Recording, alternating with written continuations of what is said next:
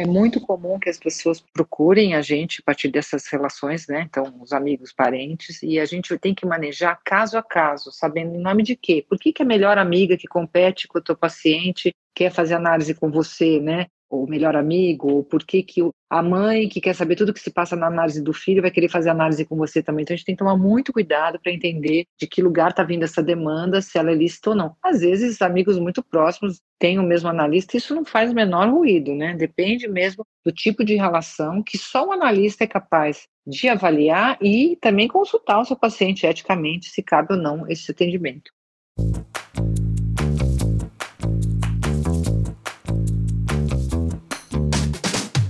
Olá, eu sou Adriana Kistler e esse é o podcast Terapia.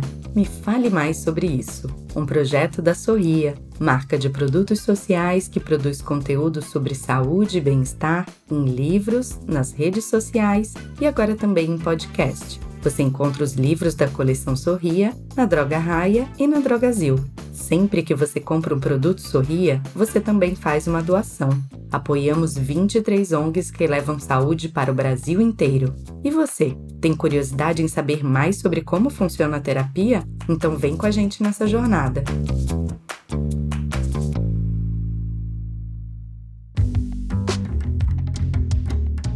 Dividir ou não dividir meu terapeuta? Eis a questão.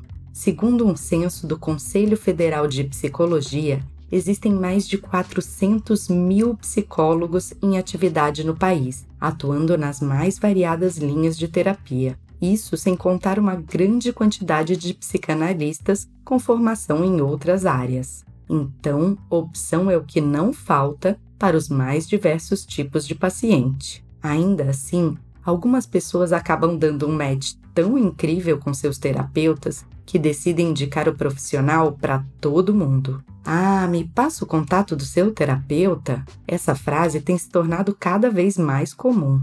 Mas será que dividir o psicólogo ou psicanalista com pessoas próximas pode atrapalhar o seu processo terapêutico? Quem vai ajudar a gente hoje com esse dilema digno de divã é a psicanalista Vera Iaconelli, doutora em psicologia pela USP, colunista do jornal Folha de São Paulo e autora de livros como Mal-Estar na Maternidade e Criar Filhos no Século XXI.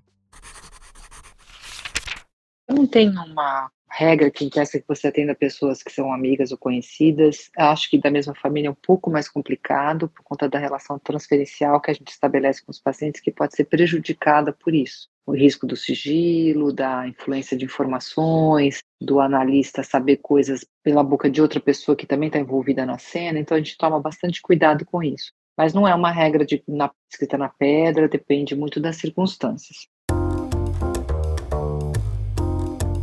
Segundo o Código de Ética da Profissão, o psicólogo não deve estabelecer com o familiar ou qualquer um que tenha um vínculo com seu paciente uma relação que possa interferir negativamente na terapia. Ou seja, não é proibido, mas é bom pensar duas vezes na hora de passar o contato da sua terapeuta ou do seu terapeuta para um parente ou amigo próximo, principalmente se você costuma falar dele com frequência nas sessões. Na terapia, o especialista tem uma visão de fora da sua situação, geralmente sem ruídos e interferências. Entre as exceções, claro, estão as terapias em grupo e de casal. Nessas, é a presença coletiva que ajuda a situação a avançar. Mas nas terapias individuais, especialmente se há conflito entre as duas partes, dividir um mesmo divã com um parente ou amigo pode deixar terapeuta e pacientes numa saia justa, um problema que a Vera vai explicar agora.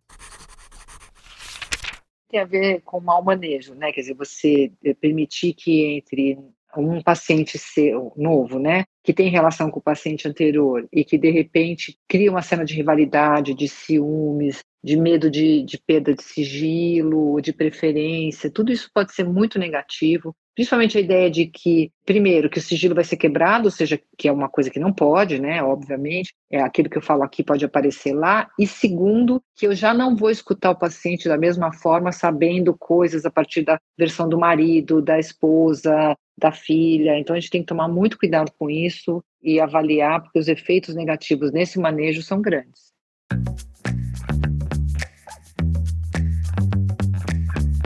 E hoje a gente vai contar com as dicas culturais do psicanalista Lucas Littke. Ele, que costuma falar de forma descomplicada nas redes sociais sobre o impacto da terapia na vida cotidiana, vem trazer para gente sugestões audiovisuais e literárias. Vamos conferir?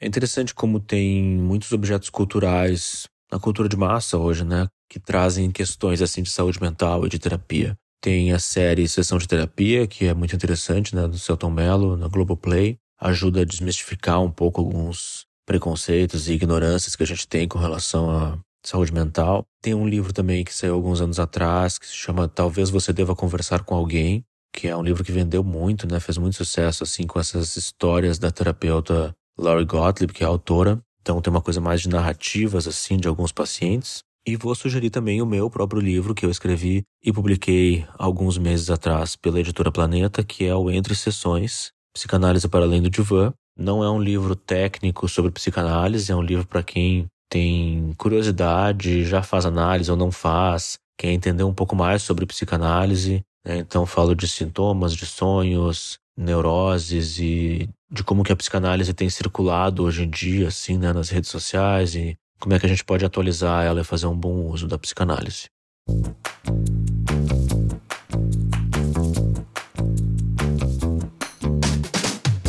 E esse episódio vai ficando por aqui. E você, já passou o contato daquela terapeuta maravilhosa para vários amigos ou parentes? Então envie a sua história lá no nosso perfil, arroba Sorriamo do Mundo. Esse podcast é uma realização da editora MOL, em parceria com a Droga Raia e a Drogazil. A produção e o roteiro são de Leonardo Neiva e a direção de Adriana Kischler. A edição de som e a montagem são do Bicho de Goiaba Podcasts. Eu sou Adriana Kischler e te espero no nosso próximo episódio.